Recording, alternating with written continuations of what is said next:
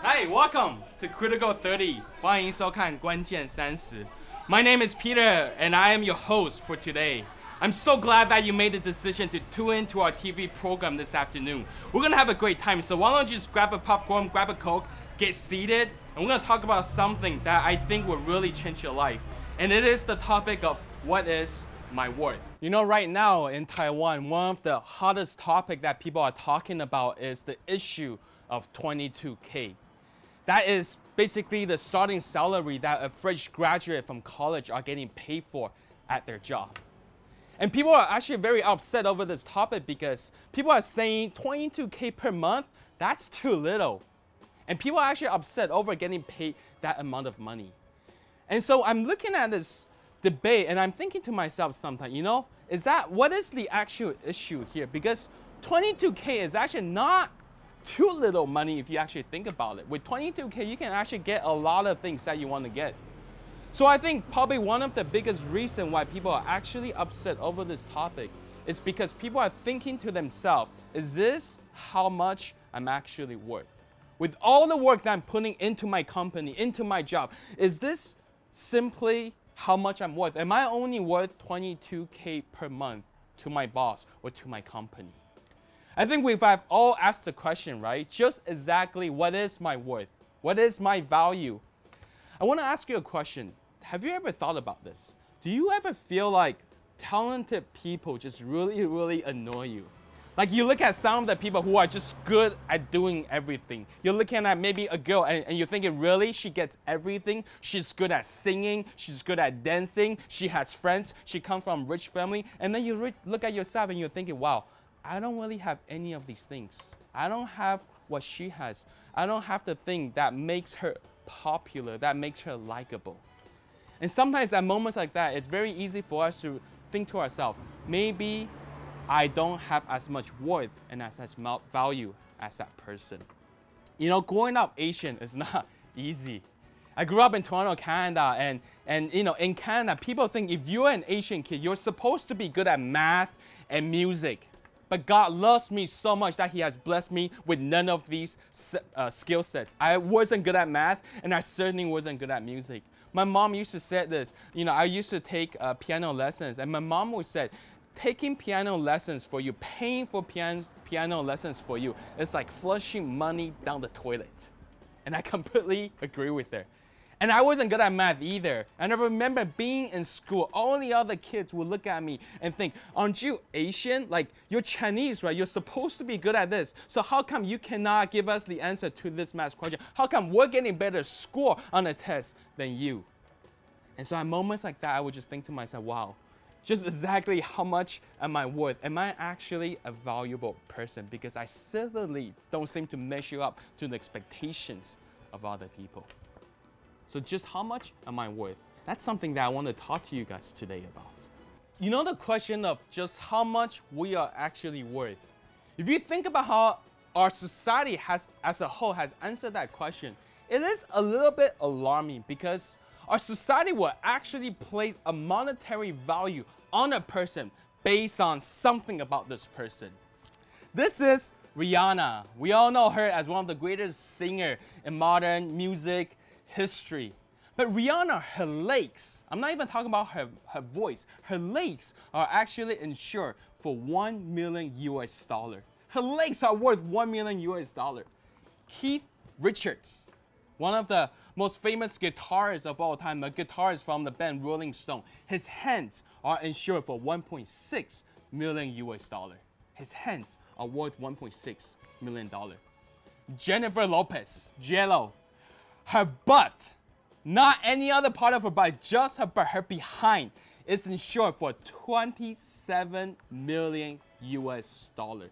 Her butt is worth more than the house that I live in. Can you imagine that? I mean, these our society as a whole has placed a monetary value on individuals and sometimes on us as well. And we are taught at a very young age that our value, our worth is something that we earn. It is something that we do. And that is actually really alarming because we sometimes will take these good principles of working hard and yet we will internalize these principles to define our intrinsic worth. But our intrinsic worth, the actual value of each individual person, cannot come from just what we do or what we produce. You know, Jesus, when he was walking on the planet, he was a, a, great guy. And I know we all think about Jesus and we want to hang out with Jesus. But, you know, Jesus was actually one of the most socially frustrating person to hang out with. Because a lot of time the people around Jesus are always asking Jesus this question Why are you hanging out with these seemingly bad people? Why are you spending your time with them? Why are you spending your time with that woman at the well? Why are you spending your time with these tax collectors? And so, to answer this question, Jesus actually told a series of stories in Luke chapter 15.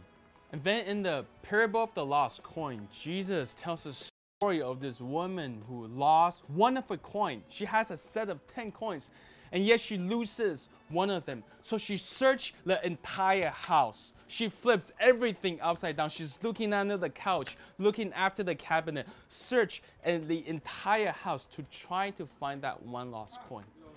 And the Bible says this. The Bible says that when this lady she found the lost coin, this is what she did.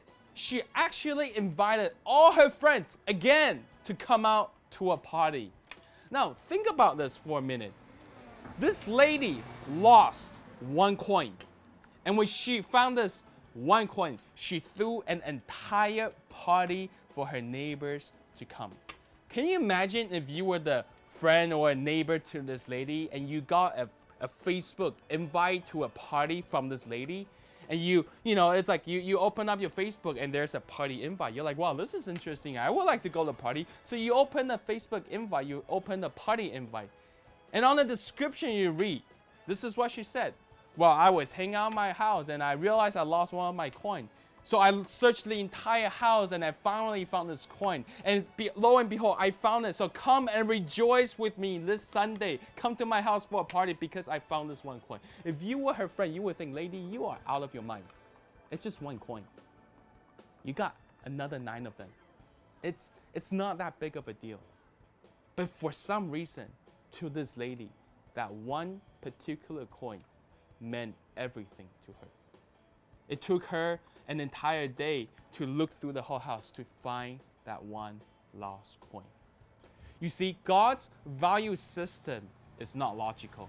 When we think about the value that God places on you and I, on us, it is simply not logical. The psalmist actually said this one time. He says, Who are we? Who are we humans, God, that you are mindful of us? That you would think about us? That you have placed us just a little bit lower than the angels. That's God's value system for us. You see, the value that we hold within us is not based on what we can do. It's not based on what we can achieve. It's not based on what we are good at. It's not based on what society thinks. It's simply based on what God thinks about us. And when God looks at you, He says, You are my beautiful son. You are my beautiful daughter, and you are worth everything to me. And I will go to the ends of the earth to bring you back home. That's the value system God places on us. It is illogical, it is completely incomprehensible, and yet it is the truth. So finally, we have to ask ourselves the question just how much am I worth? How much am I worth to God? How much am I worth to my Maker? What am I worth? Well, your worth is His Son, Jesus Christ. When God has to decide between us and His Son, He sent His Son, Jesus Christ, to die for us on the cross so that we as mankind can be redeemed back to Him. We as His lost sons and daughters can come back home to a Father who has always been waiting for us. So today I want to invite you to rethink just how much you are actually worth. Do not pay attention to what other people are saying to you. Don't pay attention to what society says to you about your worth.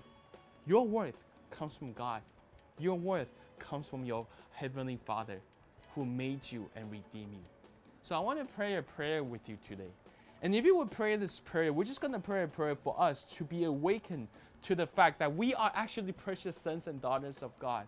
So I'm going to pray this prayer over you. And I just want to invite you, if you're sitting of the television and you're, you know, just sitting there, just, just close your eyes. And if your heart is ready, make this prayer with me. And I believe God is going to do something amazing in your life. Let's pray. Father God, we just want to thank you so much, Lord, for dying for us on the cross. You sent your Son, Jesus Christ, to die for us.